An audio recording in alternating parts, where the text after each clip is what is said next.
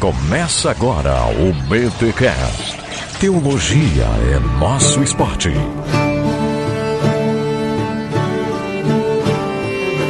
Muito bem, muito bem, muito bem. Começa mais um BT Cash de número 233. Eu sou o Rodrigo Bibo e hoje a gente vai abrir a caixa de Pandora. Pá. Ou não? Roubei de alguém aí? Já, já me roubou, cara. Eu garanto que roubou de todo mundo. Aqui é o William Ertal e Alexandre acreditava na salvação pela Grécia. Ah, Boa, bom. boa. Bom, vamos ver o que, que eu invento agora, que tá me roubou a Pandora. É que eu fui meio óbvio também, né? Vamos combinar. É, que eu só li isso, né, cara?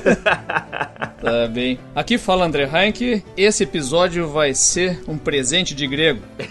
Boa, boa, boa. Ai, ai, ai. Gente, estamos mais uma vez na série Os Outros. E claro, o André está aqui presente. E vamos falar hoje sobre gregos. Será que esse episódio vai agradar gregos e troianos? Não sabemos, né? Mas a série Os Outros é muito querida. E a gente tá chegando no final, praticamente, da série Os Outros. Tem os romanos ainda. E acho que deu, né? Depois dos romanos, aí acho que deu. Os outros da Bíblia. Os da Bíblia, pelo menos, deu. E aí depois tem mais série, o André vai voltar, já estamos combinando outras coisas aqui e tem muita coisa boa pra falar. Mas hoje, neste episódio, os gregos ganharão nosso destaque aqui na série Os Outros. Mas antes, os recados paroquiais.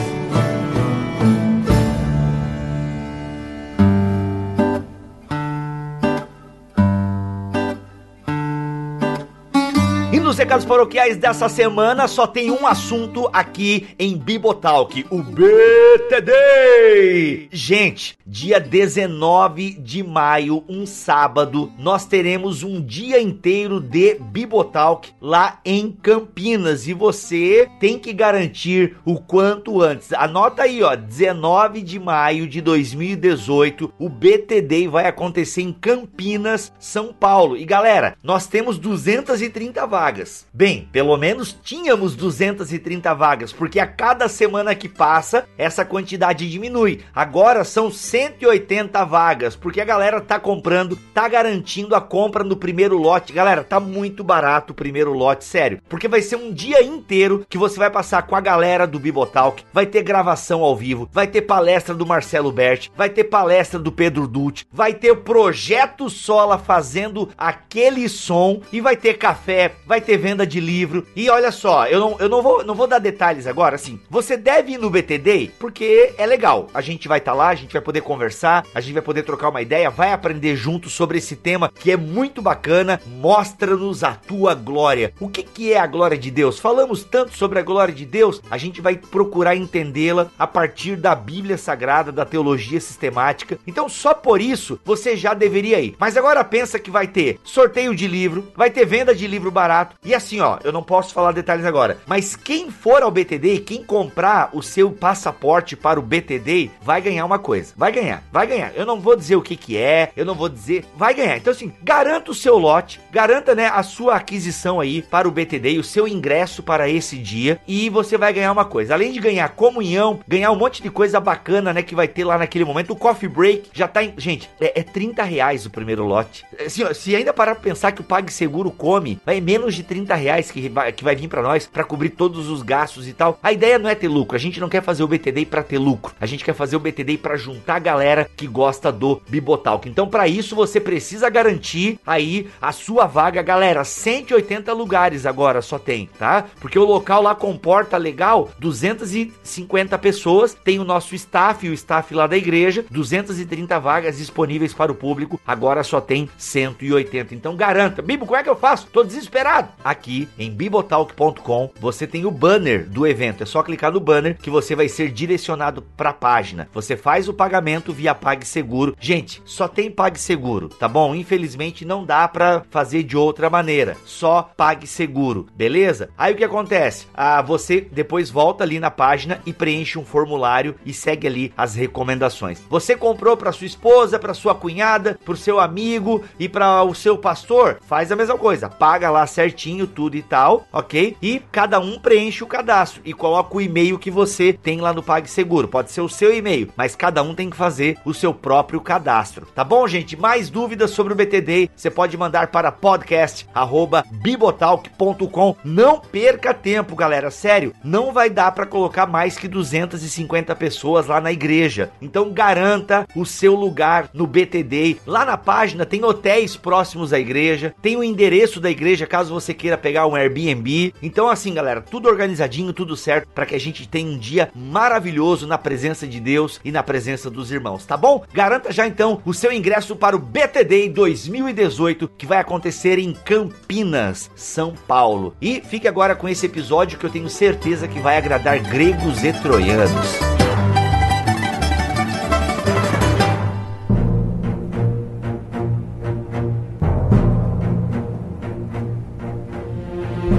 Está ouvindo pela primeira vez o BTcast, conheceu agora esse ano de 2018, tá ouvindo e tá ouvindo agora esse sobre a Grécia, os gregos, a cultura helenística, cultura helênica. O que, que é essa série Os Outros? Rapaz, o que, que é isso? Gente, na série Os Outros, nós procuramos olhar para os povos que aparecem na Bíblia e que de alguma forma influenciaram o povo de Deus, a história do povo de Deus. Então, se você quer entender um pouco o background histórico, né, da história do mundo que diz respeito à Bíblia Sagrada, esses povos que são mencionados, que fizeram intervenções na história de Israel, a série Os Outros é a sua série. Já falamos dos principais povos que têm contato com o povo de Deus na Bíblia e agora vamos para os gregos. Esse povo que, ó, é um episódio, gente, que vai ser panorâmico, porque quando se fala de Grécia, filosofia, Alexandre o Grande, é muita história, não cabe em um único episódio, mas faremos aqui um panorama para você entender a influência dos gregos nesse universo bíblico. André, para a gente começar a entender esse universo, a gente falou sobre os persas na, no episódio passado, confere? Isso. E foi maravilhoso, muitos links e tal. Como é que a gente começa a olhar para os gregos agora, tendo em vista essa história persas e agora começa a entrar os gregos nessa história aí? Eu acho que dá pra pensar o grego como uma influência entre os dois testamentos, né? Eu vejo assim muito a influência da Grécia definindo a grande diferença que a gente percebe é, lendo Malaquias, você termina Malaquias e começa a ler Mateus. A sensação que tu tem ali é que trocou de planeta, né?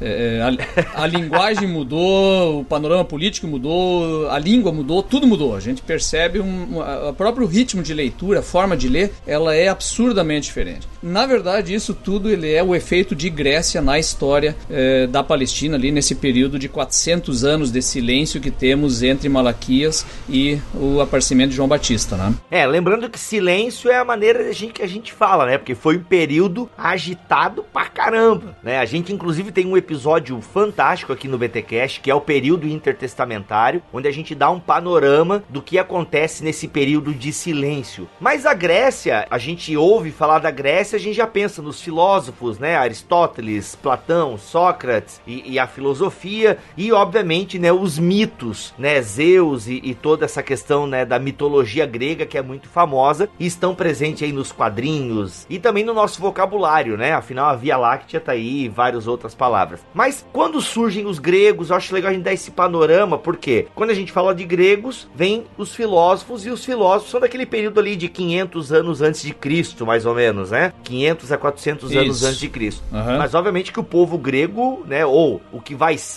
o que vai se tornar o povo grego, ele é anterior a isso, né, pelo que eu andei dando uma olhada. Isso, nós temos assim uma, uma, uma influência bem grande e uma história bem mais longa do que isso que a gente conhece do que é o chamado período clássico, né? Nós temos ali o desenvolvimento da filosofia, principalmente, que é essa história, vamos chamar mais recente, ali do ano 500 em diante. Mas antes a gente tem vários é, períodos, né, que normalmente é, são classificados desde mais ou menos 2000 antes de Cristo. Eu, eu acho legal a gente às vezes fazer uma, um link disso com o que a gente vê no cinema por exemplo. Né? Então, o período mais antigo da, da história da Grécia geralmente se coloca lá no período pré-homérico. Né? Então, lá de 2000 a.C.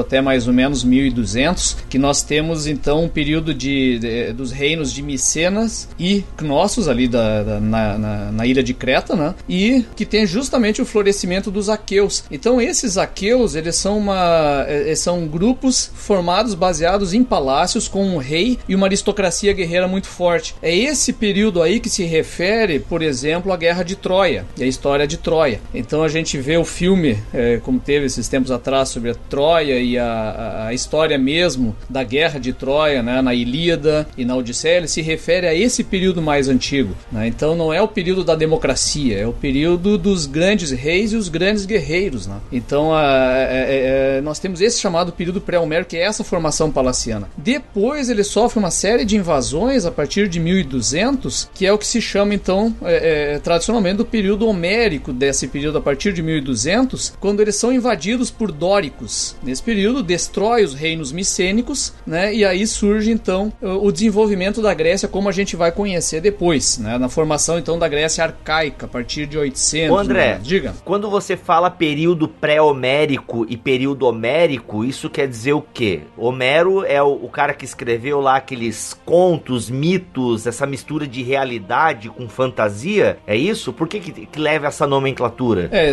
é homérico por causa dos é, textos creditados a Homero. Não se sabe se ele existiu de fato, né? O que temos é uma composição ao longo de, de muito tempo, né? De, de, dos textos de Homero, que são a Ilíada e a Odisseia, principalmente. Né? A Ilíada é uma boa parte da Guerra de Troia, né? Ele termina nos funerais de Heitor ali depois da durante a guerra ainda, e depois nós temos a Odisseia, que é o retorno de Ulisses dessa mesma guerra. Então nós o, o período homérico por quê? Porque no, o período pré-homérico seria antes de surgirem esses textos que remetem, é, que são creditados ao Homero, que é a formação desse texto é, é no chamado período homérico. Pré-homérico, ele é antes dessa formação, porque o período homérico já é quando começa a surgir a língua grega em si. Né? Então tem a, a escrita grega e a própria língua grega como conhecemos hoje. E a glória da Grécia!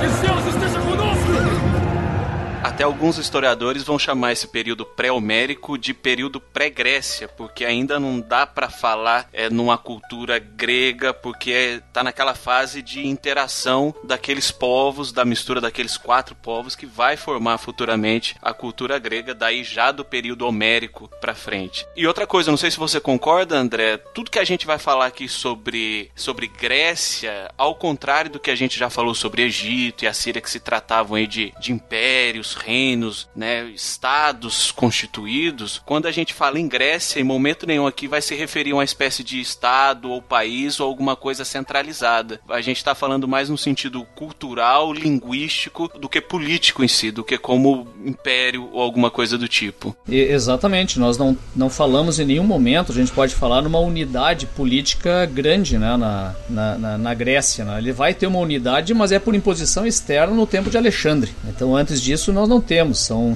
é uma sociedade desenvolvida com uma cultura própria, né? uma cultura que se desenvolve bastante semelhante né? em todo, toda a região da Grécia, mas totalmente independente uma da outra. Né? Então é, é, isso que acontece aqui. Esse período pré-homérico é muito interessante, que a cultura dele, que é ali que nós estávamos falando, que é essa chamada pré-grega, de Micenas, Knossos, né? de Creta, dos Aqueus, ela é muito provavelmente a cultura que vai formar dos filisteus depois, né? porque é desses povos que foram empurrados daí na invasão invasão dos chamados povos do mar, lá em 1200, que vão chegar no Egito e vão cair na costa lá do Levante, que vão, for, eh, vão, vão formar provavelmente os filisteus. Então a gente tem uma genealogia dos filisteus, de uma, vamos dizer assim, de uma árvore idêntica aos dos antigos gregos, do que vai formar futuramente a Grécia. Né? Aí vem o período homérico. É, o período homérico é justamente esse período de formação, então, do texto de Homero, que é baseado no que aconteceu antes, na verdade, né? Então essa formação dessa tradição oral antiga se forma, então, os textos da Ilíada e Odisseia, ideia. E aí vem o chamado período arcaico, né? Quando as cidades, estados independentes começam a se configurar lá na Grécia. Então vão se formar ali a, é, Atenas, Esparta, Tebas, Corinto e por aí vai. Então elas começam a ter suas legislações e a formação inicial daquilo que vai formar a Grécia. Depois nós vamos falar um pouco da questão militar que vai ser importante na Grécia, né? no desenvolvimento da, da democracia, para daí chegar sim no período clássico, a partir do ano 500 até 338, quando você tem o ápice dessa daquilo que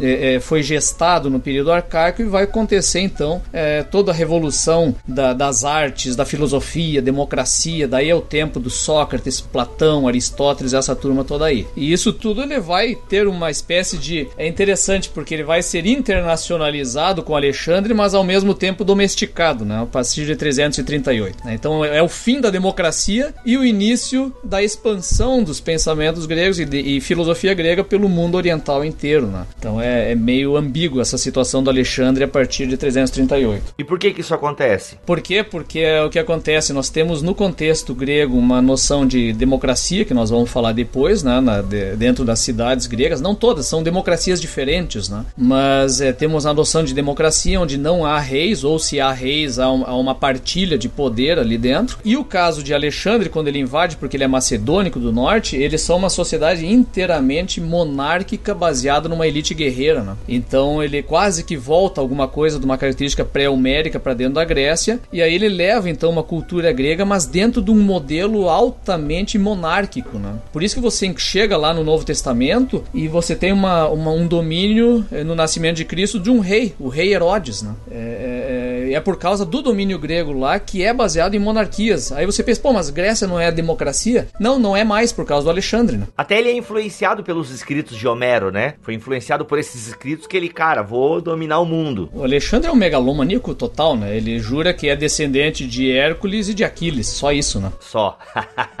ai, ai. E aí, pra gente encerrar esses períodos, tem o período helenístico. Ah, lembrando que nesse período clássico é onde tem, né? O Sócrates, o Platão, o Aristóteles. Isso. E, e essa turma toda aí, né? Essa turma bacana que até hoje influencia o mundo. E aí depois vem o período helenístico, então. O período helenístico é marcado pelo quê? Pela morte do Alexandre? É isso? Não. Começaria com o próprio Alexandre conquistando a Grécia, né? Então, 330, aliás, não é nem o Alexandre, é o Filipe que conquista e é, seria, digamos assim, ó, a expansão do Alexandre em direção ao Oriente. Porque o helenismo, ele é a mistura da cultura grega com a cultura oriental em cada local, né? Então, ele não é o grego puro, mas é justamente o resultado desse encontro dessas culturas milenárias e o produto então dessa tentativa do Alexandre de espalhar a cultura helenista pelo mundo inteiro. Então é por isso que você tem hoje, eu pego o exemplo aqui de Porto Alegre, você vai para o centro de Porto Alegre, o centro do poder de Porto Alegre, você vê lá todo o discurso helenista de poder na arquitetura, né? Então uma arquitetura neoclássica,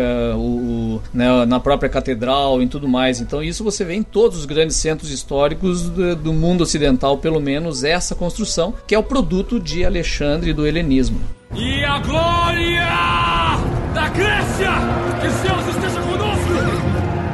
Ô André, mas e onde estão os persas? Porque a gente viu que o povo de Israel, a gente viu Ciro, toda essa parada aí acontecendo com o povo de Israel, né? Que volta para sua terra, começa a se restabelecer com Esdras, Neemias. Aí a gente fala do Ciro e tal. E aí o que acontece? O povo grego domina o povo persa? Só pra gente entender esse balanço aí, porque agora a gente tá falando da Grécia. Então isso é sinal que os gregos suplantaram os persas? Como é que a gente entende isso? É, exatamente. Então o que acontece? Você tem o, a Pérsia dominando a Palestina até ali o ano 332, 3 por aí. E aí o, o, houve um pouco antes disso aqui, se você lembrar ali na história de Esther, a Esther é casada com Assuero, que ninguém sabe direito quem é, mas é geralmente se coloca na conta do Xerxes I. Então o Assuero que é o sendo Rodrigo Santoro, Exato, não? Rodrigo Santoro. Então o Xerxes I, é, o Xerxes I, que é filho do Dario, ele tenta ele obcecadamente conquistar a Grécia, coisa que o pai dele, o Dario, já não conseguiu. Então o Dario ele entrou, ele chegou a dominar uma parte da, da, da Grécia ali, acho que na Tessália, se não me engano, e ele tenta invadir o coração da Grécia, que seria a Cádia, que é lá Esparta, Atenas, essa região mais, é, mais no, no, no coração da Grécia. Ele não consegue, ele é derrotado nas, é, é não, é, em maratona e algumas outras, então ele não consegue fazer a invasão e o Xerxes está sempre enlouquecido querendo conquistar a Grécia. E é a história dos 300 ali, que aparece no, nos quadrinhos lá do Frank Miller Miller e depois no filme que saiu no cinema. Então, a partir das tentativas da de Xerxes de invadir a Grécia, inclusive ele destrói Atenas, ele, ele queima, incendeia Atenas, é o, né, acontece o horror ali que ele, na, na, guerra, ele acaba sendo expulso, né, logo em seguida, na, na batalha de Plateia, ele acaba expulso, perde Salamina, que é a batalha naval, e os persas então se retiram e não tentam mais invadir a Grécia. Só que o Alexandre, quando ele, ele vem e domina a Grécia, ele resolve partir em vingança contra os persas por terem queimado Atenas e destruído boa parte da Grécia nesse, nessas tentativas de invasão. Então por isso que ele se volta primeiro em direção ao Oriente e vai invadindo a Pérsia, o Império da Pérsia. E ele consegue, o Alexandre, tomar a Pérsia inteira, ele vai até a Índia. Né? Então todo o Império Persa anterior ele se torna Império Macedônico ou Império Grego com Alexandre invadindo e tomando toda a Pérsia em questão de pouquíssimo tempo, né? Em, em menos de uma década ele conseguiu conquistar todo esse império. Aí saem os persas da história e entram os gregos. André, então a expansão macedônica, ela primeiro vai ao sul com Filipe, pai de Alexandre. Eles encontram ali aquela cultura grega, absorvem muito daquela cultura. É, me parece, falando assim de uma forma até romântica, eles se apaixonam pela cultura grega e depois de irem ao sul, né, a península balcânica ali, eles rumam em direção ao oriente, levando não só a questão militar, do domínio né, econômico e tudo mais, mas também difundindo a cultura grega pelo Oriente, fundando cidades, as famosas Alexandrias da vida. Eu acho que é por aí, né? É isso aí. É que o Alexandre, o que acontece? O, é, é, é o Filipe, né? O Filipe II tinha invadido a Grécia. A Grécia estava extremamente fragilizada nesse período, porque logo depois que eles expulsaram os, é, é, os persas, começou uma disputa entre Esparta e Atenas pela supremacia dentro da Grécia. Então foi uma guerra interminável, chamada Guerra do Peloponeso, entre os dois, dois tentativas de império dentro das, da, da, da, Grécia, que enfraqueceu muito a Grécia. E nisso. André, e não só entre as cidades, formaram ligas, né? A Liga. Exatamente. A Liga de Delos e a do Peloponeso, né? Que foram uma de Atenas e outra de Esparta. Então, é, envolveu toda a Grécia. Tebas também tem nessa história aí, não tem? Tebas. A Tebas é a terceira grande potência da Grécia, né? E tem um período que Tebas avança, então, no, no seu poder quando Esparta e Atenas decaem aqui, né? Então, mas e aí a grande oportunidade do norte da Macedônia entrar e, vamos dizer assim, botar ordem na casa. Eles dominam, conquistam os gregos todos, e aí começa então esse domínio da monarquia macedônica sobre a Grécia. O Filipe coloca o Alexandre para estudar com Aristóteles. Então tu imagina o cara ter aula com Aristóteles. Anthony Hopkins, o caso, né? Então, e aí ele parte, ele fica encantado, né, com essa cultura grega, e aí quando ele parte para conquistar o Oriente, ele resolve levar essa cultura grega, né, e como o William falou, sobre, é, é, é levou é, essa cultura grega e foi fundando Alexandrias ao longo do Oriente, inclusive a Alexandria do Egito, a mais importante de todas, mas acho que, for, se não me engano, foram 47 Alexandrias que ele fundou em todo o mundo. E em cada lugar ele deixou filósofos, deixou arquitetos para construir ginásio, construir teatro, construir, né, toda a estrutura é, é, do império lá. Como ele encontrou os tesouros persas guardados nos palácios, porque os persas adoravam juntar ouro, né? Ele pegou todos esses tesouros e usou para financiar essas construções e para dar injetada na economia local é, todo esse dinheiro, esse ouro todo entesourado. Né? Então, o cara ainda foi um economista de primeira também. E morreu, né? Morreu jovem. É, de maneira inexplicada, né? O cara voltou e lá em Babilônia, no meio de uma festa, passou mal e outro dia tava morto aos 33 anos. Ó, ó, ó. Ah, nada a ver, gente. Nada a ver. e a glória da Grécia! Que Zeus esteja conosco!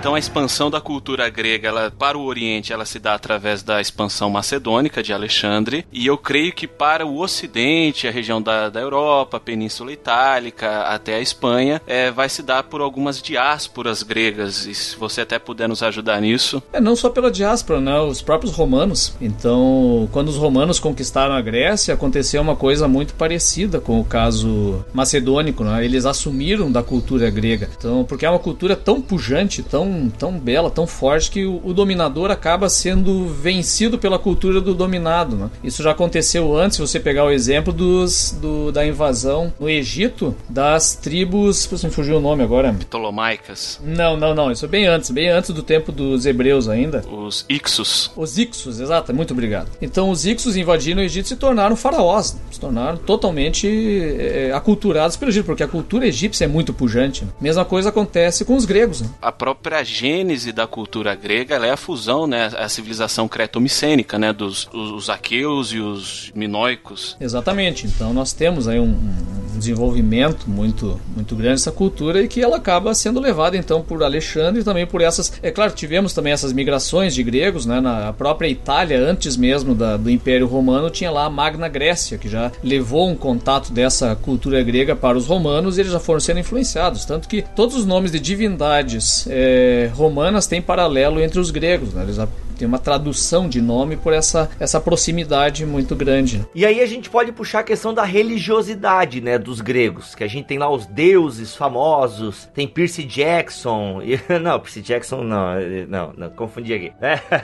Mas é, tem essa questão dos deuses do Olimpo, mas ao mesmo tempo a gente tem a filosofia também florescendo. Mas pelo que eu lembro, os, filo, os primeiros filósofos não negavam, né, essa questão da, das divindades, mas só parece parece que com o surgimento da democracia, o destino não tá tão focado na questão dos deuses, mas na nossa própria construção. Ou tem o fatalismo que domina, agora eu não lembro direito, peço ajuda aos universitários. Porque tem uma parada do fatalismo grego, né, de que já tá tudo determinado, de que as divindades já determinaram as coisas e tal, mas aí parece que com o surgimento da democracia, OK, tá determinado, mas eu tô confuso aqui, me ajudem. Cara, o que acontece é que a filosofia ela entra um pouco como que questionamento do mito anterior, né? Então eu acho que é melhor a gente começar falando um pouco do mito para depois a gente entrar na questão do logos e a questão da filosofia, que vai fazer uma busca da razão, né? Porque elas, elas são posteriores historicamente, mas elas não se eliminam mutuamente, são focos diferentes no mesmo sentido, né? De, de perceber o mundo e a realidade. Então é, é eu, eu, vejo assim muito a questão da religiosidade dos gregos, é, tem que entender uma coisa, é, é a gente tem que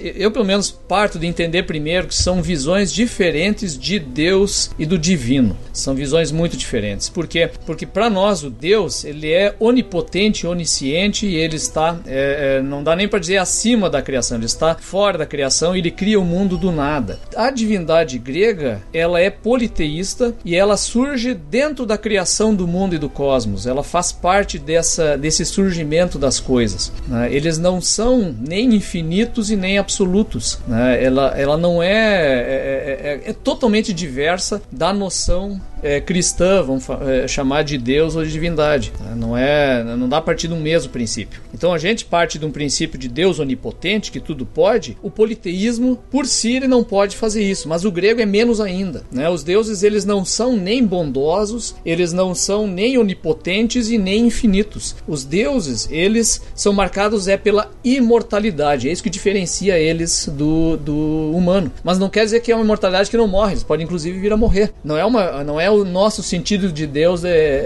é, que vai pensar o grego. É diferente esse princípio. Eu tava lendo a história da filosofia da, daquela coletânea lá da, da Nova Cultural, sabe? O de capinha vermelha. E aqui sobre essa questão do destino, realmente, ele remonta lá a questão de Homero e ele fala que essa ideia de destino é uma força que está acima dos próprios deuses. Aí até o autor coloca assim, ó: "O que é essa força que está acima dos deuses?" Essa pergunta é uma das razões do pensamento ocidental. Essa, essa ideia de destino, né? Que já tá tudo determinado, esse fatalismo e tal. Tu vê, é uma força que tá acima. Isso seria o Logos, então? Eu sei que eu já tô atropelando a tua pauta aí, mas só pra. Eu tô nervoso aqui. Não, eu não sei te dizer se isso é uma questão do Logos, talvez até tenha uma relação. Mas é que o destino ele vai aparecer muito forte na, na questão da tragédia grega. Então, a, a, o teatro grego é basicamente a comédia e a tragédia. A comédia ela aparece com um sentido muito crítico né, da, da sociedade e tudo mais, mas a tragédia é o que envolve sempre a questão do destino. Então, a grande tragédia do homem é o que? É porque ele quer escapar do destino, é, é, de alguma forma escapar desse destino que nem sequer é dos deuses. Os deuses mesmo às vezes é, interferir, mas sem poder mudar esta roda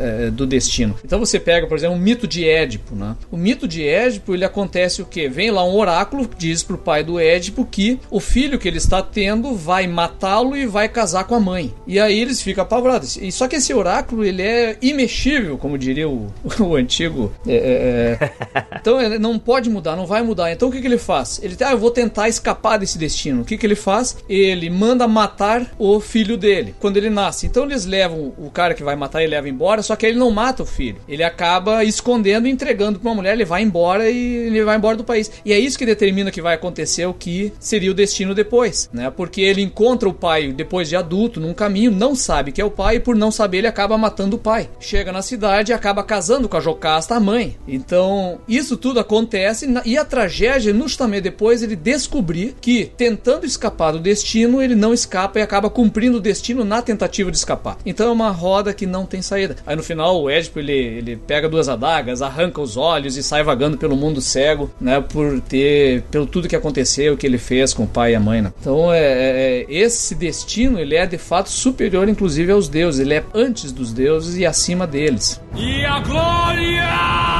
da Grécia!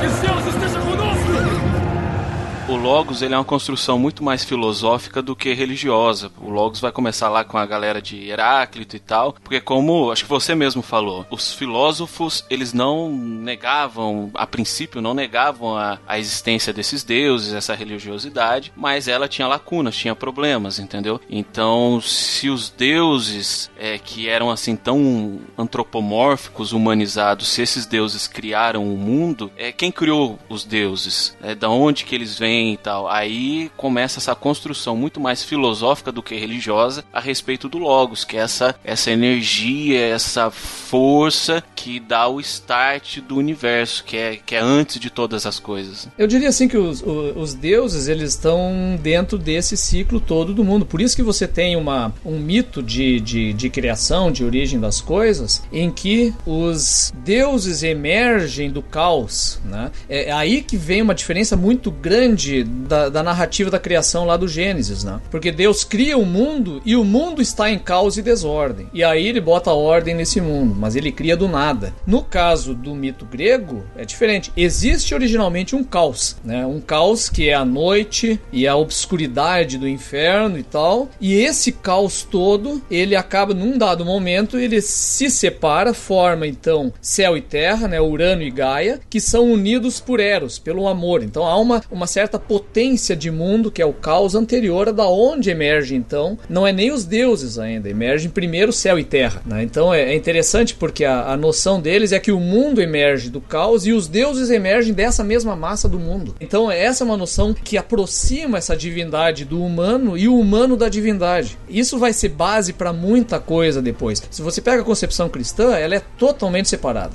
Né? Deus é o totalmente outro que cria o mundo e é separado dele. E aí nós temos a nós ideia que não, é, é o Deus que se faz homem se faz criatura e criação para andar entre nós. Né? Mas é um totalmente outro. E o grego não, já faz tudo de uma espécie mais. Por isso que o Deus grego é um Deus muito, muito humano, muito, é, muito mal, muito pecador. Tu vês as histórias são horrorosas às vezes, né? Porque não há questão de bondade entre a divindade. Não é isso que define o divino. Ele não é definido por ser bom, por ser o amor, por ser a divindade. Não, né? ele está fazendo parte dessa, dessa massa e emerge de uma mesma massa mundana, vamos chamar assim. E se negocia com essas divindades. Os sacrifícios são, são negócios para a benção da colheita e tudo mais. Como ele tem essa, esse espelhamento humano, ele quer ter lucro, ele quer ter a, a vantagem dele para abençoar o ser humano e tal. Infelizmente, às vezes a gente traz isso pro cristianismo, mas.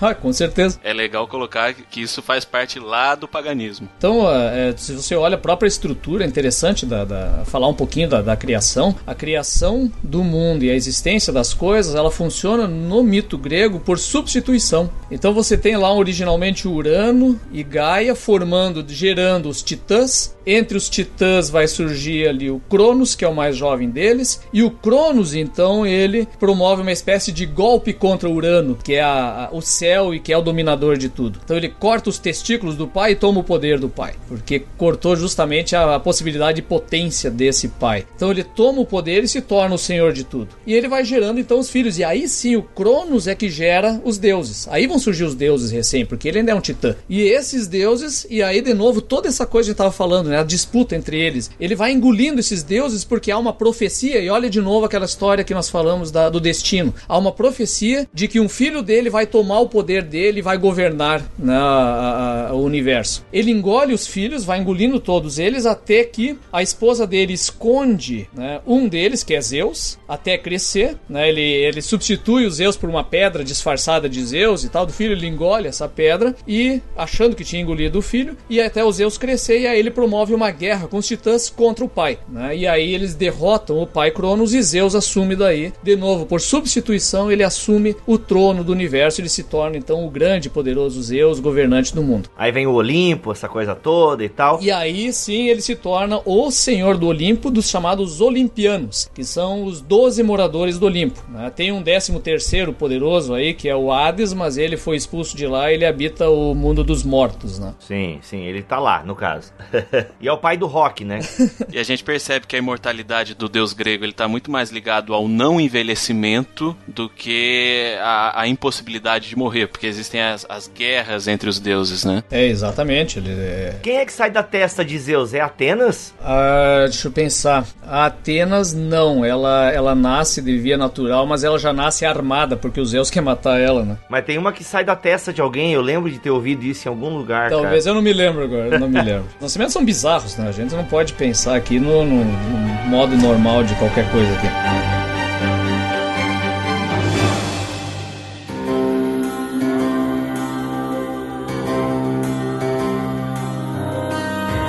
Gente, quero indicar aqui, a gente não vai ficar. Tem muitos detalhes da mitologia grega, muitos, muitos mesmo. Eu quero indicar aqui o Nerdcast sobre mitologia grega, já tem uns 5 anos esse episódio. Tá muito engraçado e tem um pouco de história lá. Os Nerdcasts história tem bastante conteúdo, mas esse é de mitologia grega. Mas tá, as histórias dos deuses estão contadas lá. O link para esse Nerdcast, para você que não sabe, é um podcast não cristão, então pode pintar um palavrão ou outro por lá e tal, mas se você quer mais sobre mitologia grega em forma de podcast, eu recomendo aquele Nerdcast. E eu sei que tem também podcasts de mitologia grega, não sei se é mitografias. Eu sei que existe. Agora, se você sabe, coloque nos comentários aí, nos ajude a enriquecer. André, eu dei esse jump aí porque tem muitos detalhes, né? E realmente a história da mitologia grega, ela é bem engraçada, tem várias, tipo essa que cortou os bagos do pai já é uma engraçada, né? Mas tem várias outras, né? A própria o surgimento da Via Láctea é engraçado. Então, tem várias histórias, mas vamos pular elas. Tem um detalhe, cara, que eu acho que é bem interessante dentro dessa mitologia, porque tem a ver com o que a gente vai encontrar no Novo Testamento e o que Paulo vai encontrar lá em Corinto. Né? Então, então, ali é interessante, sim. Porque dentro dos mitos de criação gregos, nós temos lá a criação dos homens, né? Então, é, a criação dos homens que vem pelo Titã Prometeu,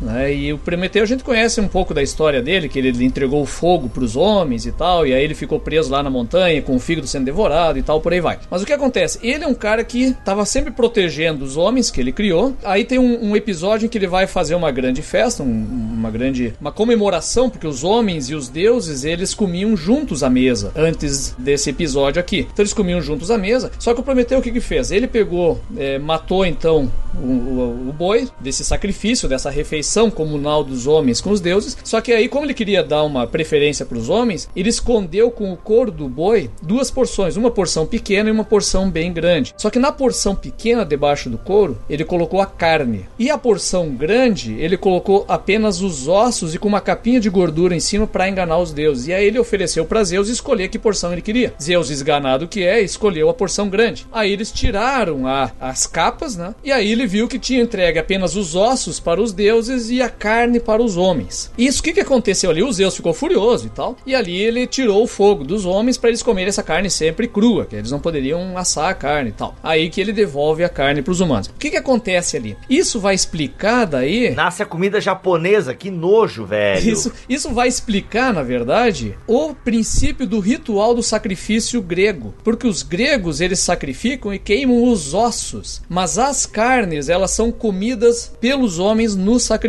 na mesa. Tá? Então não é queimada a carne no altar. Né? Então é queimado apenas os ossos para os deuses. Então o que, que eles fazem? Então faz o sacrifício ao deus, separa os ossos, queima os ossos para as divindades e os homens então fazem o banquete com a carne. E o que sobra dessa carne, ela é vendida então no templo para a comunidade, quem quiser comprar a carne para usar depois. Porque a carne é para os ah, homens.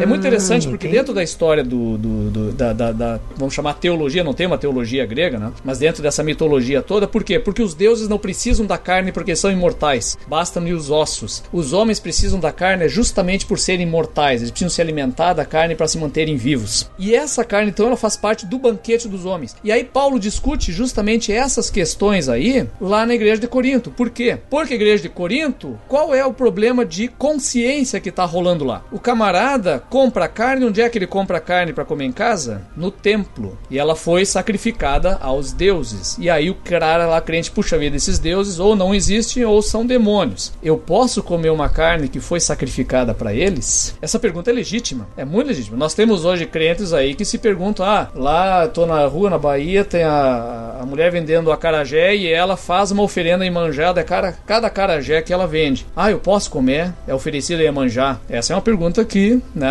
eu já vi gente fazer. Paulo já responde. Mas olha, não tem problema. É uma questão de consciência. Você não vai ser atingido por isso. É apenas uma carne que pode comer à vontade. Não pergunta nada sobre o que você come ou não come, do que está no mercado ou não está. Tu não pergunta. Agora, aí tem o um problema da consciência. Você tá lá na casa de um camarada e ele diz para ti que ele não é crente e diz para ti: olha, isso aqui é carne sacrificada aos deuses. Tu vai comer, tu que é cristão? Aí, ah, então você não come, mas é por causa da consciência dele, não é da tua. Então ele tá lidando com uma situação consistente no momento, que é justamente esses sacrifícios que existiam e que cuja carne era consumida naturalmente pelos gregos. Ó, o cara que inventou isso aí foi esperto, né, galera? Vamos deixar o osso pros deuses, porque a gente come mesmo é a carne. quando se criou esse mito aí, o cara foi esperto, mano. É, boa parte dos sacrifícios é, judaicos também eram de comunhão, né? Também se oferecia a gordura dos rins e se comia a carne também, né? Uhum, esperto, esperto. Os caras criaram isso aí foram espertos. É, outra característica importante dos deuses, da religiosidade, é que são deuses cívicos também, né? Em Roma isso vai ser elevado à potência máxima, né? Mas no caso grego, eles... É, é, cada cidade adota também a sua divindade principal. Então, por exemplo, principalmente Atenas, Atenas tem o próprio nome da deusa Atena, e a cidade de Éfeso, que é a adoradora principal da, da deusa Artemis, né? Artemis dos Efésios, que na Bíblia aparece lá com outro nome, é o nome Diana, que é a versão romana desse nome. Então a, a deusa Artemis é uma deusa virgem, deusa da caça, deusa né, guerreira, é, e essa deusa ela é cultuada em Éfeso, e ali o Paulo ele enfrenta justamente uma oposição muito grande do culto de lá. Por quê? Porque a galera estava se convertendo e deixava de ir no templo, que era uma das sete maravilhas do mundo antigo, é, esse templo de Artemis em Éfeso, e o pessoal começa a deixar de ir no templo e, inclusive, queimar os livros dos encantos e tudo mais lá, é, e aí gera um grande problema. E interessante que o pessoal que se revolta com Paulo, o texto de Atos ele menciona, são os ourives, o pessoal que faz o quê? Que faz lembrancinha para tu comprar no templo, que faz os nichos de santa, vamos chamar assim. O souvenir, né? O, o souvenir. souvenir pra galera. E aí começa a cair os negócios e a galera vem para cima do Paulo. O pessoal da igreja pega eles, ó, pica a mula daqui porque o pessoal vai te comer o corpo. Então, é, esse é um dos eventos que Paulo encara, então, em contato com essa, essa, esse culto, é, é, essa religiosidade grega na cidade de Éfeso, no caso, em outras também. Bem, o fato é que a cultura grega, é, no livro que eu li, ele faz distinção entre é, cultura helênica e helenismo. Vocês compactuam dessa diferenciação? Que ele diz que a cultura helênica é essa mistura, né, da da cultura grega com o Oriente e o helenismo é a posteridade disso. Não sei se é só formalismo isso, se realmente procede. Eu não lembro onde é que eu li isso daí. Mas enfim, cultura helênica é o que a gente fala então dessa cultura grega, né, dessa fusão da cultura grega com a oriental que vai influenciar toda aquela região. Que região que é essa? Que é, como é que eu me eu me eu denomino aquela região? Macedônia, é, Antigo Oriente, Palestina. Como é que eu falo aquela região ali pra galera entender? Iraque, Irã, chegando até o Paquistão. É, vai longe isso aí, que nós estamos falando até a, a Índia e mais adiante, e desde o Egito. Né? O Egito vai ter uma, uma influência fortíssima da, da cultura grega, né? com a formação do, do, do, do dos Ptolomeus, ali, dos reinos Ptolomeus e por aí vai. Né? Então, é, não, não é pequena a influência que vai daí, então, cair diretamente na Palestina no Novo Testamento. Ali está a chave para a gente entender o que acontece lá. Né? Só nível de curiosidade, Cleópatra era uma rainha grega. A gente acha que ela é egípcia e tudo mais, mas ela é grega, da dinastia ptolomaica da época que os gregos estavam já no Egito. E a glória da Grécia! Que Deus esteja conosco! E olha só, pessoal, de maneira proposital, nós vamos pular alguma parte ali do período intertestamentário, porque eu quero que o André volte aqui pra gente falar só sobre a Guerra dos Macabeus, que eu acho que dá um episódio à parte, vocês não acham? Toda aquela treta ali, porque quando Alexandre morre é dividido em quatro generais e tal. Acho que pra gente entender o que acontece aqui é importante. Então, eu acho que o que, que acontece? Nós temos uma chegada de Alexandre, ele foi bem recebido na, quando ele chegou em Jerusalém. É, reza a lenda, isso aí vem de Josefo, de que ele teria sonhado sonhado com uma divindade que ele não conhecia antes de sair para conquistar o mundo. Ele tinha sonhado com uma divindade e espelhou: você vai conquistar o mundo. E que quando ele chega em Jerusalém, o sumo sacerdote de Jerusalém foi ao encontro dele vestindo as roupas que ele viu no sonho a divindade vestir. E aí ele reconheceu: não, isso aqui tem, é a divindade desse povo aqui que estava me abençoando, etc, etc. E aí ele, ele beneficiou os judeus da, a partir dali. Então Deus teria aparecido para ele usando as roupas do sumo sacerdote de Jerusalém. Essa é a, é a, é a lenda que o, o Josefo reproduz lá. Então o que, que acontece? A Jerusalém, claro, o Alexandre, só relembrando, ele morre cedo, o império se divide entre quatro generais e inicialmente a parte da Palestina ficou debaixo dos reis é, egípcios, que são os Ptolomeus. E com os egípcios foi o tempo todo muito positiva a relação dos judeus. Né? A gente tem que lembrar que no Egito tem uma comunidade judaica muito forte que fugiu ainda na época do exílio, que foi para o Egito e tal. Né? Então essa comunidade judaica ela vivia inclusive em Alexandria, né? uma comunidade muito forte ali. E em Alexandria que um dos reis gregos do Egito, né, o Ptolomeu Sóter, ele pediu uma tradução da Bíblia hebraica para o grego. Né? Então isso aí não se sabe a data exata, mas lá por, pelo ano 250 mais ou menos. E esses 70 judeus do Egito traduziram então o Antigo Testamento para o grego. A primeira vez que isso é traduzido para outra língua. Essa tradução ela é muito importante para nós hoje porque ela é chamada então de Septuaginta ou a LXX. Por que, que ela é importante? Porque quando você vai traduzir do hebraico alguma, algum texto antigo, é, geralmente se pega a Septuaginta e se vê assim, olha, como é que o hebreu, o judeu, do século 3 a.C. traduzia esta palavra para o grego. Então ele tinha, tem, tem-se uma ponte para entender como é que se traduzia naquela época e como vai se traduzir hoje. Não quer dizer que esses caras estivessem totalmente certos, mas se usa como uma base muito boa. Então é a primeira vez que é traduzido. Isso acontece por uma relação muito boa dos judeus com os reis ptolomeus. Até porque, né, nessa época, André, talvez já existisse uma espécie de helenização desses judeus que já estavam longe de Jerusalém, né? Ah, sim, com certeza. Né? O, inclusive, depois no Novo Testamento aparece aquela disputa na igreja nascente entre os chamados gregos e judeus, mas não são gregos gregos, são os judeus que falavam grego e que eram helenizados, né? lá no, no, que aparece em Atos, lá, com, a, com a eleição dos diáconos, né? Então, é realmente povo que está helenizado já e dominam bem o, o, grego por aí vai. Então o que, que, acontece? Só que isso aí vai tranquilo até que vem o domínio dos é, reis gregos da Síria lá de Antioquia. Então, os, e ali sim, então é, quem domina lá são os antíocos, né, os, os chamados reis Seleucidas. Os antíocos, então, ele começa a dominar essa região e é tranquilo no início, mas a partir de 168 sobe ao trono Antíoco Epifanes. E aí o que, que ele faz? Ele começa a querer fazer uma helenização forçada da Judéia. Ele quer obrigar os judeus a abandonarem a fé, assumirem os cultos do Império Grego e os cultos das divindades gregas. E aí em 165 começa a chamada Revolta dos Macabeus. Né? Por isso que eu sempre recomendo para os meus alunos leiam o texto do livro de Macabeus, pelo menos de primeira Macabeus, que está nas Bíblias católicas. Tu acha que dá um episódio à parte, André? Ah, eu acho que dá, cara. É fabulosa a história, não? Show, né? Nem que a gente reconte um pouco, porque dificilmente o pessoal lê. Mas eu acho que a história dos Macabeus ali é bonita, cara. Pô, é da hora. Uma da grande hora. independência. Sim. Então tem essa influência do grego, né? Do grego koiné. Inclusive o grego koiné, eu tava vendo, ele se estende, é, a influência dele até o período que bizantino, se não me falha a memória. Vai longe. Vai longe, vai longe. Então, é essa questão da língua, né? Isso a gente vê muito hoje, né? Quais são os idiomas que a gente tem que aprender aí para dominar o mundo, né? É o inglês, o espanhol e agora o pessoal fala o, o mandarim. Tem falado mandarim, mas eu acho complicado. É, então, porque, porque a, a, questão de você ter a influência do idioma, né? Tá muito ligada à dominação também. E, e isso é uma herança grega uh, muito importante, essa questão do idioma, porque isso vai facilitar lá para frente a comunicação do evangelho. Isso é, é, é uma influência clara. É muito claro, e, e, tanto que o Novo Testamento inteiro, tirando Mateus, que deve ter sido escrito em aramaico, é, todo ele foi escrito em grego, e o grego koiné, que é o grego ali falado em Atenas, é o grego da rua de Atenas. Não é o grego dos filósofos e nem de Homero, é o grego da rua, é o grego do povo. Isso eu acho uma coisa fabulosa, né? Porque essa língua que se tornou a língua de comunicação dentro de todo o império, uma língua popular que todo mundo falava, o povo falava, se torna a palavra de Deus depois, porque Deus fala é com o povo, Deus fala com a língua do pobre. Isso eu achei muito interessante. Né?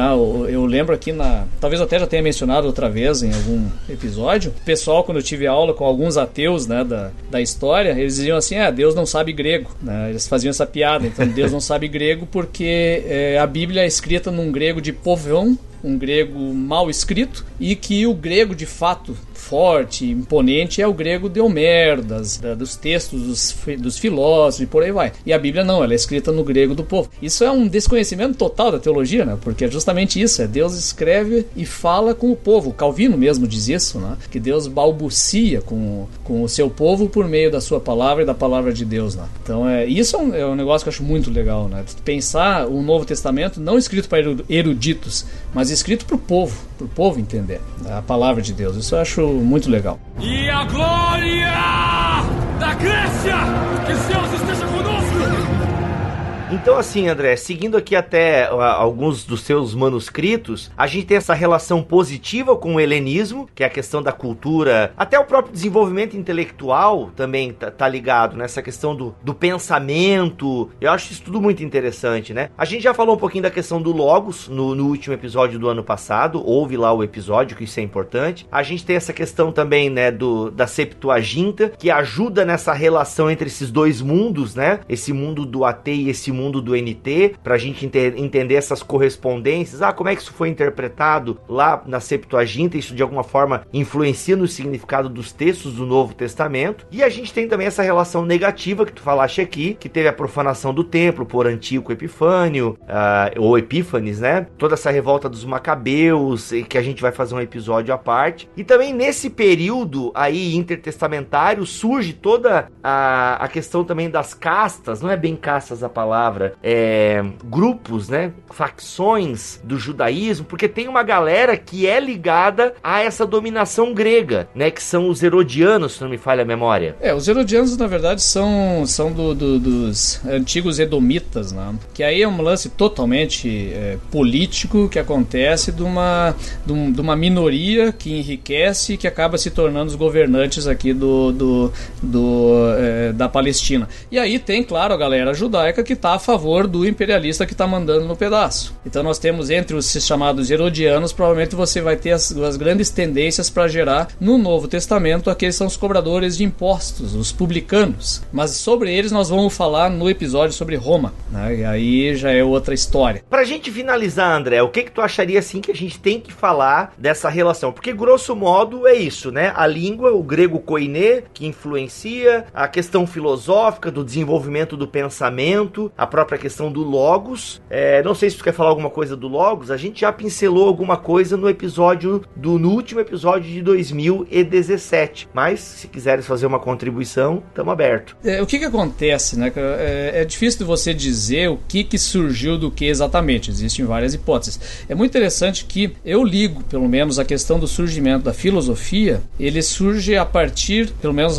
de algumas leituras que eu fiz. É interessante que ele surge a partir justamente de um aspecto militar dessas cidades guerreiras, né? É porque dali que vai nascer a democracia. É curioso isso, né? Hoje a gente pensa militar e democracia como situações antagônicas pela nossa experiência histórica recente, né? Mas no caso dos gregos, ela surge é, muito em função de uma questão militar. Né? O, o que acontece? Temos um livro muito interessante que diz assim que trata do caminho do guerreiro para o cidadão. Né? Então o que acontece? As guerras entre as cidades gregas, porque elas guerreavam entre si o tempo todo e muitas vezes, elas acabaram produzindo um novo modo de lutar. Isso aparece muito evidente quando a gente compara alguns filmes. Né? É, você pega ali a história de Troia, a história de Troia ele mo mostra combates individuais entre grandes, grandes heróis. Né? Então você tem lá Aquiles contra Heitor. Então a luta entre eles vai definir muito da batalha em si. Então é o heroísmo do indivíduo. O modo grego que aparece nos 300 de Esparta, que eles ficam o tempo todo citando, é o que? É a falange que luta num, num, num bloco compacto. Então o que acontece? Eles foram desenvolvendo ao longo dos séculos uma linha de batalha em que os hoplitas, os guerreiros, usam uma lança e um escudo. Só que o escudo você não usa para proteger a si mesmo, você protege o teu companheiro do lado, forma um bloco compacto e aí funciona na base de atropelo do inimigo. Então vai para cima do inimigo, atropelando e espetando em si é, numa, numa avalanche por cima do inimigo, empurrando. Os de trás vão empurrando os soldados da frente e vão atropelando os inimigos né, nesse processo de, de falange compacta. Então o importante era manter essa falange fechada. Né? A gente vê em outros filmes que também aparecem no futuro, mais adiante, vão aparecer lá os, é, é os vikings, por exemplo, falam, ah, parede de escudos, não sei o que. Né? Então a. A sériezinha é bem caída, hein? Sériezinha é bem caída. então tem essa, essa, esse princípio da unidade de um coletivo. Essa é ideia de um guerreiro que não é mais um herói individual, ele vai se transpor para a política. Então, vai sair o jogo que é da guerra, de estar unido e você coletivamente vence uma batalha, ele vai para o debate político do que coletivamente nós decidimos o destino da cidade, o que vai ser feito. E aí nasce a ideia do homem político e da democracia na cidade. Então, os gregos vão desenvolver esse princípio que, em algumas cidades, inclusive, vai ter monarquia ainda. No caso de Esparta, por exemplo, eles eram governados por dois reis mas que eram controlados por uma gerúsia, ou seja, um conselho de anciãos, de 28 anciãos, e tinham um, uma fiscalização de éforos, cinco éforos que são eleitos pelo povo. Esse é o modelo espartano. Mas o modelo típico a gente vai ter em Atenas daí, que é o quê? É um governo democrático de um camarada, de um militar e um civil que são eleitos anualmente. E eles são controlados por uma assembleia, um conselho de 500 pessoas que são todo ano sorteados entre os cidadãos. Né? Então tem que ser sorteio. Né? Então não é uma eleição, é sorteio. Né? E quem foi sorteado no ano, ele fica fora no ano seguinte. Então a assembleia desses cidadãos todos sorteia aquilo que seria uma espécie de legislativo, né, o, conselho desses 500, e desses 500 é eleito então anualmente esse é, militar e um civil para governarem a cidade durante aquele ano. Então essa, esse é o princípio democrático de Atenas, onde eles se reúnem sempre, né, esse conselho se reúne para decidir coletivamente o, todos os detalhes da cidade. É, é diferente, interessante da nossa democracia hoje, porque a nossa democracia ela não é assim, ela é representativa. Eu elejo os caras a cada quatro anos para eles decidirem o que vão fazer em cada detalhe da cidade. É, sim. É. Teoricamente. Sim, sim.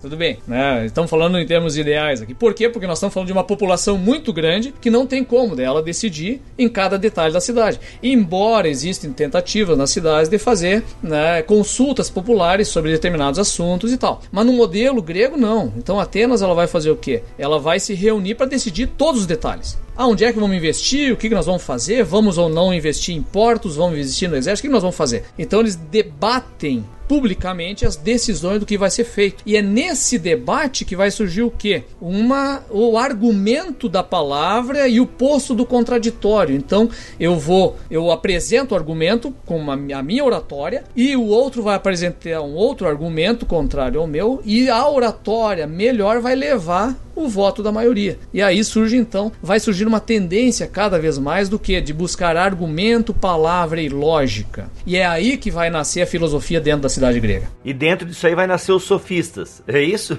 é, esse aí já é um outro desenrolar depois, né? O que, que isso vai gerar? Porque antes você tinha o quê? Você tinha o mito religioso e a religião, que nada mais é que uma tradição, uma tradição oral. Né? Eles não têm na religião grega, por exemplo, não existe profeta, não existe sacerdócio, não existe livro sagrado, não existe nada disso aí. A gente não falou sobre isso, mas eles não têm nada disso aí. Tudo é baseado em quê? Poemas, poesias orais, e os poetas são os detentores da, do mito e da tradição religiosa. Com o advento desses debates aqui, vão começando a deixar de considerar, olha, tradicionalmente sempre se fez assim. No debate com a tradição, não, mas por que, que nós não podemos fazer de maneira X? Então é essa a diferença entre o mito, que é baseado na tradição do que vem sendo feito na religião, com uma explicação que vem dos antepassados, pelo logos, que é a lógica que vai dizer, olha, nós temos que operar dessa maneira, baseado na razão e no que consideramos melhor neste momento. Então, eles não se excluem necessariamente, são modos diferentes de encarar a mesma situação. Só que com o tempo, então, essa lógica ela vai ganhando os debates e vai levantando então esses caras, aí Sócrates, Platão, Aristóteles e por aí vai. É, aí vai se formando então a filosofia. Ela nasce dessa desse debate e dessa lógica para definir a verdade, porque todo mundo quer a busca da verdade. Esse era o, o grande ponto. E a glória da Grécia! Que Zeus esteja e essa ideia, eu não sei se está dentro dessa questão da filosofia, André, mas, por exemplo, na cultura grega, o homem está lançado à própria sorte, né? Talvez por isso ele tenha que cuidar da polis, ele é um animal político, como Aristóteles vai dizer, e como ele está entregue à própria sorte, ele precisa pensar também o seu destino, né? Tem alguma coisa a ver isso?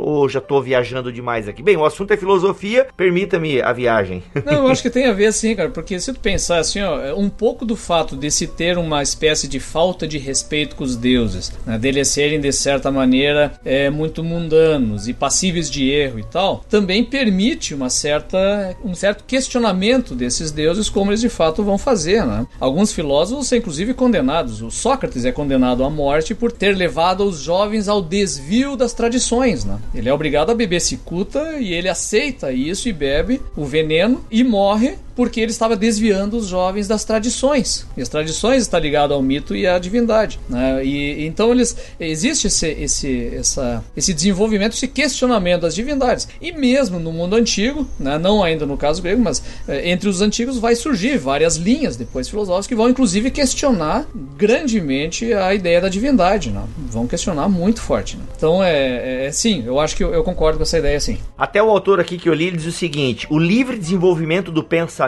também é facilitado pela ausência, como tu já tinha falado aqui, André. É facilitado pela ausência, quer na religião olímpica, quer nas crenças mais místicas, de uma teologia elaborada que forneça explicações coerentes do mundo. Ou seja, essa ausência de livros sagrados, né? A coisa é muito dispersa, não é, não é bem centrada, né? Então isso ajuda o desenvolvimento do pensamento. Os deuses gregos, ao contrário, têm características humanas e pouco servem de inspiração para um pensamento religioso mais trabalhado. Então, essa questão, uma religião muito frágil, de certa forma, né? Isso vai facilitando com que o homem desenvolva o seu próprio pensamento e seja e faça, né? Ou tente fazer o seu próprio destino, ainda que não consiga, né? Porque tem essa força que a gente não sabe o que é que determina todas as paradas aí. E se já tá tudo determinado, não tem chance, meu amigo. André, é isso aí? Deu pra gente dar uma pincelada nos gregos e sua influência? Gente, tem muito mais coisa. Se você vai ler a carta de Paulo aos Coríntios, por exemplo, em cada capítulo ali você pode achar uma, alguma treta que tem uma influência ou grega ou uma influência romana. E a gente não tem condições de fazer isso aqui. Mas é, é se você vai ler é, algum comentário bíblico é, de introdução à primeira carta de Paulo aos Coríntios, por exemplo, geralmente tem uma introdução ali da cidade, dos dos costumes da cidade. Então a, a, própria cidade de Corinto, ela herda bastante ainda algumas características gregas, aí misturadas também com algumas romanas, entre outras, já que era uma cidade portuária, mas eh, com certeza, se você pega um bom comentário bíblico, ele vai te dar um pouco essas, essas instruções. O próprio Paulo no Areópago, né, também. Que é, é Areópago um, que é, se, é, é, literalmente o campo de Ares, do deus Ares da guerra, né? Que na verdade é uma montanha em, em Atenas onde o pessoal subia para debater, ele tá lá, né? Sim. E uma baita cagada da DC também. tá Cara, eu odiei esse final de Mulher Maravilha, mas tudo bem, continua aí, fala sério. então, então é, o, o, próprio Logos já aparece na própria palavra de Deus, né, cara? João, ele começa falando do Logos, e eu acho muito interessante que o João ele comece falando do Logos, porque o Logos é justamente é, é, é essa questão de que está atrelada à filosofia e não ao mito da religião, né? Por quê? Porque se o, como é que o João vai explicar Cristo para os gregos que ele estava lidando? Olha, ele é, é, é você falar de Deus se fazendo o homem, eles vão dizer, puxa vida, os Zeus vivia fazendo isso, né? Ele se, se, se disfarçava de homem. É, ah, vou tentar entender como meio Deus, meio humano, que é outro problema que na discussão teológica vem depois. Não, Hércules já era isso, eles já tinham essas noções. Então, como é que você fala de Deus usando Theos para os gregos? É muito complicado, né? Uma, uma, uma relação, eles são humanos demais. É, é, é não, não chega nem perto da concepção judaica de Deus e nem da concepção cristã depois de Deus. Então, ele foge disso, ele usa o que? O Logos, né? que é uma noção que vem do que? Que é uma coisa da filosofia que vai tratar justamente de uma razoabilidade universal, aquilo que dá sentido ao universo, o fundamento da mente, do universo, de todas as coisas. Ele diz: olha, este Logos, e aí tá a diferença dele para a questão grega, ele diz, esse Logos é uma pessoa, este Logos é Deus, e ele andou no meio de nós. E aí os gregos, puxa vida, que troço é esse, né? é, da hora, muito da hora. E a glória! Da Grécia! Que Zeus esteja conosco! Bibo, antes do, do encerramento, se vocês me permitem, eu queria que o André nos ajudasse a entender um pouquinho como que a, a filosofia grega vai... Porque a gente já viu que ela influenciou né, em relação ao próprio Novo Testamento escrito em grego e tudo mais, mas como que o a, a, filosofia grega, o pensamento grego vai de alguma forma influenciar no desenvolvimento das doutrinas cristãs, da teologia primitiva. É sem entrar no mérito de se está certo, se está errado, mas é, historicamente como que isso acontece em relação, por exemplo, ao, ao neoplatonismo. É, eu queria que você ajudasse, se possível, a gente um pouco nesse sentido. Tipo, ô André, o Wilson tá pedindo para ti agora uma pequena aula de história da teologia. Assim. Só isso, só isso. Só isso. História do pensamento cristão. É, é, isso é um ponto, um ponto que todo, é, todo mundo sabe e se debate muito isso, né? Da influência da filosofia grega na teologia já nos primeiros séculos e até Santo Agostinho e por aí vai. Ela é extremamente forte. Né? Se você pensar não só, mas toda a história da, da, da cristandade. Nós temos lá Tomás de Aquino, já no século XIII, em que ele é totalmente Aristóteles, né? Então, é, isso tudo vai influenciar demais o tempo todo. E eu não vou, eu não gosto de entrar na linha do pessoal, olha só, tem que eliminar isso tudo porque isso tudo foi uma entrada equivocada. Não é, porque Paulo mesmo já está dentro dessa, é, dessa, desse contexto, ele faz uso desse contexto. Né? Se você olha lá Paulo, por exemplo, em Atos 19, quando ele foi expulso das sinagogas, onde é que ele começa a pregar? Ele vai para as escolas filosóficas que existem na cidade. Ele vai na escola filosófica e lá ele debate e apresenta o evangelho nas escolas filosóficas. Por isso que o pregar na praça naquela época tinha uma conotação completamente diferente do pregar na praça hoje, Exatamente. né? Exatamente, é um debate altamente gabaritado e filosófico que eles fazem lá, né? É, o Paulo mesmo ele cita poetas do, no, lá no discurso de Atenas, em Atos 17, ele cita, cita dois poetas, Liarato e Cleanto, naquele discurso dele, que ele conhece e faz uso, sem nenhum problema. Só que ao mesmo tempo, ele diz para Timóteo o quê? Cuidado com os sofistas. Porque o que, que o sofista faz? O sofista ele debate por causa do debate e por causa do contraditório, não para encontrar a verdade. Ele está interessado apenas em vãs é, é, filosofias, que ele chama ali, que não é para produzir algo que é concreto e é vida verdadeira nas pessoas. É apenas o debate. É tipo Facebook. Eu quero ganhar uma discussão. Eu quero destruir não sei quem. Não é isso? Não, eles fogem desse negócio aí. Né? Então a filosofia ela já tem um, um amparo dentro do próprio Novo Testamento e depois ele se desenvolve na igreja. Se desenvolve muito fortemente. Por quê? Porque a igreja de repente sai de Jerusalém e vai a Roma. E aí em Roma ela começa a se internacionalizar e ser alvo dos debates, e aí vão surgir o que? Os apologistas, que vão tentar explicar a fé cristã para os gregos, aí começa a dizer que, olha, não é uma coisa contraditória, nós podemos conciliar. Vão surgir movimentos problemáticos, por exemplo, o gnosticismo, que é a influência do platonismo, do neoplatonismo principalmente. Né? O gnosticismo vai ser um problema ao longo de toda a história da, da cristandade. As discussões que nós vamos ter na formação depois da ortodoxia cristã nos grandes concílios lá de Niceia, concílio depois de, de, é, de Cartago e por aí vai. Esses concílios todos, eles são respostas aos questionamentos e às dúvidas que surgem em função do embate com a filosofia grega. E nós vamos hoje entender a ortodoxia por causa desse, dessas questões e desses pensamentos que foram levantados hoje, é, nesse período aqui. Então é essencialmente importante e nós realmente é, precisa de um episódio especial chamando os filósofos daí, o pessoal que realmente entende, porque eu aqui só dou uma tapeada nisso, né? Mas realmente o pessoal gabaritado para discutir essa questão aqui, dar essa influência na teologia cristã depois. É, tem um livro do Wolfgang Pannenberg, que acho que até o Cacau já deve ter lido, que é Teologia e Filosofia. E cara, tu começa a ver os intrincamentos dos pensamentos, velho, é pesado o negócio, é bem pesado. Eu recomendaria o próprio Paul Tillich, né, que é meio que nome maldito no meio evangelical, mas ele escreveu História do Pensamento Cristão, que é uma obra fundamental para o crente entender essa relação de filosofia com a, a teologia. Né? É, é inegável que os primeiros teólogos e, na verdade, até a Idade Média e sei lá, agora me fugiu aqui a memória, mas isso eu tenho certeza. É, eles vão usar as categorias da filosofia, né, para falar é, de teologia. Isso é, é, inegável. Agostinho, como vocês citaram, depois tem o Anselmo, o Pedro, que eram professores também, né, dessas áreas. O Tomás de Aquino com o Aristóteles, tem muita coisa que eles usam e usam como trampolim, usam como é, é, maneiras para explicar alguns conceitos teológicos, se apropriam da linguagem filosófica. Até o Poutillich vai falar bastante sobre isso, se não me falha a memória. Enfim, a própria teologia sistemática, de alguma forma, dialoga bastante com a filosofia, né? E, e, esse caminho aí é bem longo, é bem longo mesmo, mas é inegável. O primeiro a fazer uma, uma teologia sistemática foi Orígenes, que era praticamente um gnóstico, assim, né? totalmente filósofo.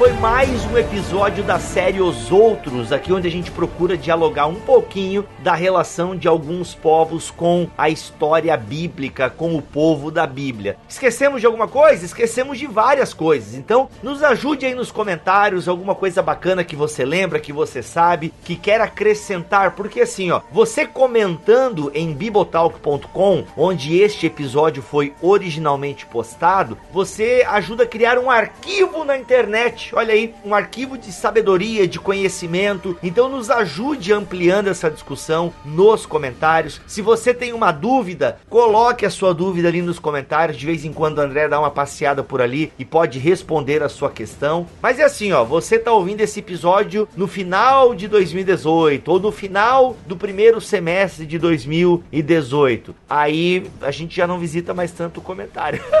É, então aí você pode mandar um e-mail para podcast@bibotalk.com. Tá bom, gente? André, Will, obrigado por mais um episódio. Tamo junto. Eu sou o Rodrigo Bibo e é isso aí. A gente fala grego a toda hora, a todo momento. E tem aquele filme, Casamento Grego. Acho que é bem bacana esse, grego, filme. filme aí. Aqui é o William Ertal e que bom que estamos todos agregados. Ah, oh, rapaz. Aqui fala André Heinke e a próxima é os romanos quando o pau vai comer. Pá. Ai, ai, ai. Então é isso, gente. Muito obrigado. Deus abençoe a todos vocês e até o próximo BT Cash, se ele quiser e assim permitir. Valeu!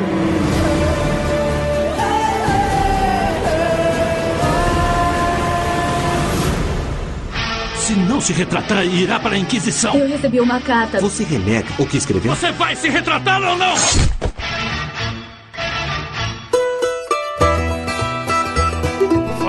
Crente, começa mais um Concílios e Guilhotinas aqui no BTcast.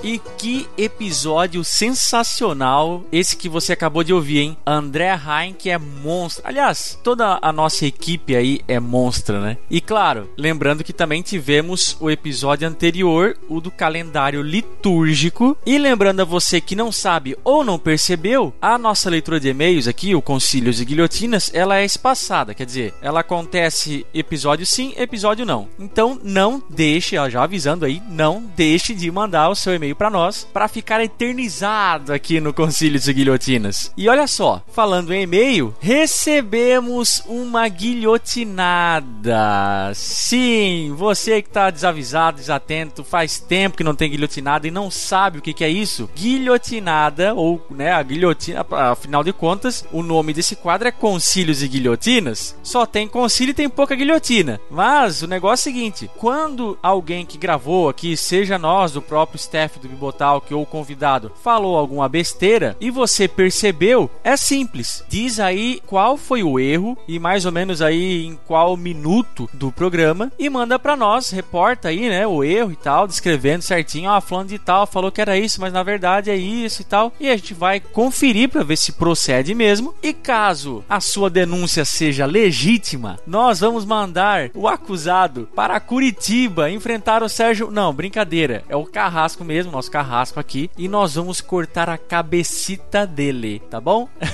Olha só, hoje nós não temos só um ouvinte, nós temos um membro da equipe do Bibotalk querendo guilhotinar o outro. Olha que beleza. Já dizia o Senhor Jesus que um reino dividido não subsiste. Mas vamos lá, vou ler primeiro o e-mail do cara e depois eu falo o nome para manter um pouco de suspense de quem foi que mandou o e-mail, tá bom? Olha só, ele começa assim: Fala Mac e galera do Bibotalk. Excelente programa sobre o ano litúrgico. Assim como o Bibo, eu nasci e cresci num contexto continuista, é, entre parênteses, beijo Gutierrez.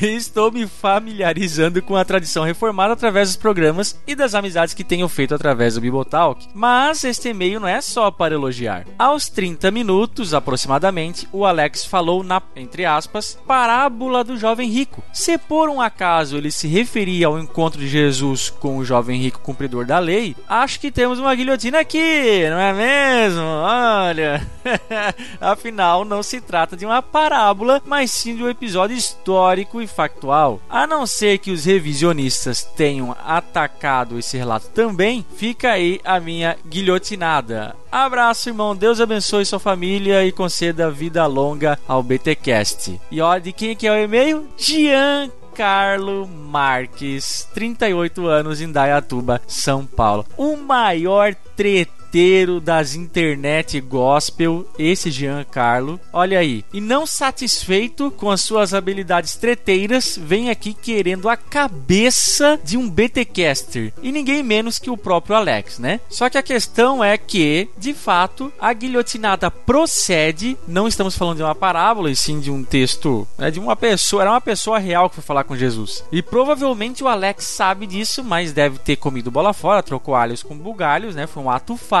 mas nós não deixamos passar. Não estamos avaliando a intenção de quem errou e sim o fato de que errou. Então, ô Carrasco, faz o favor para mim aí e corta, e não é a primeira vez, o pescocinho do nosso querido Alexander Stalhefa. Muito bem, senhor Alexander. Isso é para você aprender a não dar novamente com os burros na água, tá bom? Vai estudar mais um pouquinho, de repente precisa fazer mais um segundo doutorado aí, não sei. Olha só, tá dada guilhotinada, aí você se resolve com o Giancarlo lá no Telegram da vida, beleza? Próximo e-mail. Escreve aqui pra gente o André Luiz Almeida. Tenho 33 anos, sempre gostei de ler e conhecer sobre vários assuntos e depois de conhecer o BTcast, só sei ler sobre teologia. Infelizmente, sou um microempreendedor em fase crítica e não posso comprar todos os livros que gostaria, mas o que vai dando vou comprando. Inclusive, sempre que possível, pelo link da Amazon. Olha, servo bom e fiel. Escrevo esse e-mail para dizer um singelo obrigado. Ao conhecer vocês, cedi a uma antiga vontade de fazer seminário e, graças a vocês, passei com destaque em todas as matérias até agora e costumo dividir conhecimento até mesmo com pessoas que estão no seminário há muito mais tempo. Eu estou sempre dizendo que a minha grande fonte de conhecimento teológico não são os livros, porque eles se tornaram secundários. Hoje minha fonte primária é BTcast. Caramba, ai que medo. Muito obrigado, que Deus continue abençoando vocês. Espero ser um mantenedor em breve assim que puder. Grande abraço de um não muito antigo, mas grande fã de vocês. Valeu, André. Obrigado aí pela consideração, ó. Mas fica nos livros, tá? O BTcast às vezes dá das derrapadas dele também. Então, né, fica de olho que, né, enfim. Mais um e-mail aqui, vamos ver. Pedro de Amorim Reis. Dali, pessoal do Ibotalk. Sou de Recife, Pernambuco. Sou membro da paróquia anglicana do Espírito Santo. Estou escutando vocês há mais ou menos um ano e tenho aprendido muito com vocês e com o trabalho que fazem, tanto no YouTube quanto no podcast. Gostaria de pedir a vocês para fazerem um episódio sobre história da igreja anglicana, que é mais do que se fala nas aulas de história. Um grande abraço, que Deus continue abençoando vocês pelo trabalho que estão realizando. Então, Pedro, a gente até gostaria de, de tratar do assunto aí, só falta um pouco de tempo pra gente gravar sobre, tá? Porque existem que é, é, ir atrás de convidado e ter que achar alguém bom para falar sobre igreja anglicana e por enquanto temos outras ideias de episódio por vir aí, tá bom? Mas não desanime, porque em tempo aí num futuro próximo, quem sabe a gente aborde o tema, com certeza está na nossa lista, tá? Fique tranquilo, é um bom tema, mas pode ser que ainda demore um pouquinho para acontecer, tá? Mas não, não fique triste com a gente, nós estamos de olho. E o nosso último e-mail de hoje é do Elton Rodrigues da Costa. Olá, amigos do BTcast. Eu sou biomédico, apaixonado pelo Senhor e grande fã do trabalho de vocês. Como já mencionei em outro e-mail, vocês tiraram um certo ranço que eu tinha de teólogos. E desta vez eu explico a questão. Eu sou cientista de formação em natureza. Esta forma científica de ver a vida, evidentemente, me levou a um estudo sistemático da fé cristã, a qual sou convertido desde 2005, ano que me formei na faculdade de biomedicina. Eu me converti em uma comunidade evangélica pentecostal e encontrei dificuldades iniciais de obter boa literatura teológica no meio eclesiástico. Acredito que a realidade evangélica pentecostal valoriza muito mais a literatura devocional que a teologia acadêmica, mas com certo esforço continuei minha busca apesar de todos os entraves. O que me causou o tal ranço foi o contato com teólogos durante minha vida cristã. A esmagadora maioria esfriou na fé após seu contato com a teologia acadêmica, além de se tornarem um tanto quanto arrogantes quanto às autoridades eclesiásticas. Por essas impressões, abortei minha ideia de estudar teologia para melhor aprofundar meu conhecimento teológico e achei que o preço era alto demais, então preferi sofrer o, RS. O que, que é RS? Tudo solitário, não entendi isso aqui. E a contaminar minha fé com a realidade que vislumbrava. Depois me ajuda aí, o Elton. Devo ter passado alguma coisa aí no começo do e-mail e tal, enfim, já não lembro mais, minha memória tá, ó, uma beleza.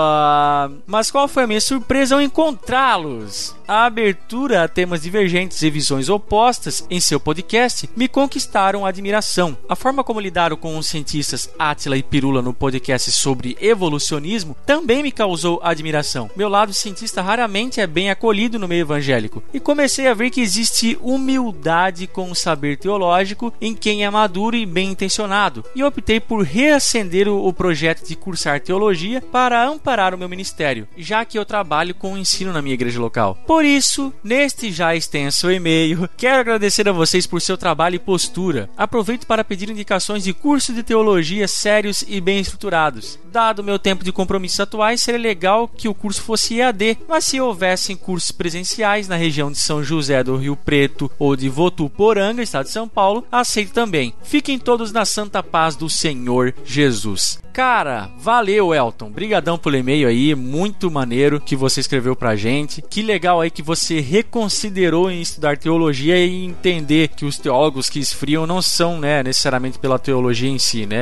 É, a coisa não é tão reduzida assim. E seguinte, cara, sobre curso online em teologia, nós temos a EBT, olha aí, a Escola Bibotalk de Teologia. Vai lá no nosso site www.bibotalk.com, tem link para EBT lá. Já temos alguns cursos à disposição e com o tempo outros cursos, outras matérias virão. Então, ó, eu sou suspeito em falar, mas eu indico fortemente esse curso online de teologia que tá bem bacana, tá bem produzido, conteúdo de qualidade, como você já pode ter percebido aí pelos nossos podcasts. Então, dá uma passadinha lá e considere fortemente aí em fazer inscrição na EBT, beleza, Elton? Um abraço para você, para todo o pessoal aí que mandou e-mail pra gente. Você aqui também, assim como estes, quer deixar gravado aí para posteridade as suas impressões, sugestões, enfim, quer se comunicar conosco e ter o seu e-mail lido aqui no Concílios e Guilhotinas, ou quem sabe até dar uma guilhotinada no pessoal que dá mancada aí nos episódios, mande um e-mail para podcast@bibotalk.com.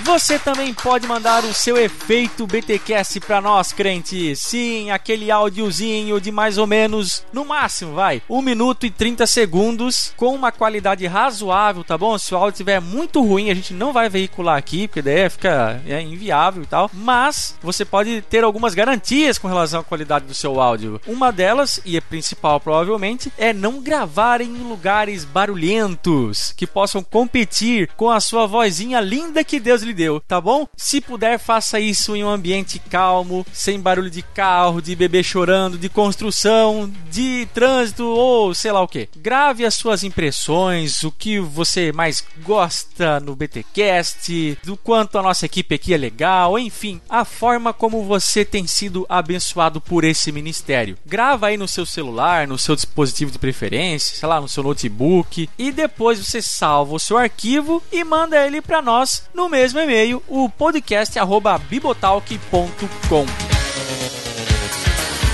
Nunca se esqueça, crente, nunca se esqueça que nós também estamos nas redes sociais: Facebook, Twitter, Instagram e Telegram. Lembrando que o Telegram é uma lista de distribuição, tá bom? Nós não entramos em contato no sentido de ficar aí trocando figurinha, conversando, não. Telegram é só uma lista de distribuição. Você baixa o aplicativo Telegram, entra lá e aí você começa a receber as atualizações do Bibotalk, tá bom? Mas não é para conversar e não é para bater papo, beleza? Beleza? A não ser que você seja um mantenedor, aí sim nós temos um grupo do Telegram específico para mantenedores e ali sim nós batemos papo e tal, contamos piadas, damos dicas, enfim, conversamos com todo o pessoal que ajuda a manter esse ministério financeiramente. Os links para todas essas redes sociais onde o Bibotal se encontra, você pode encontrar aqui na postagem desse BTcast, bem como o link para o nosso canal no YouTube. Olha aí, você que não sabia que a gente existia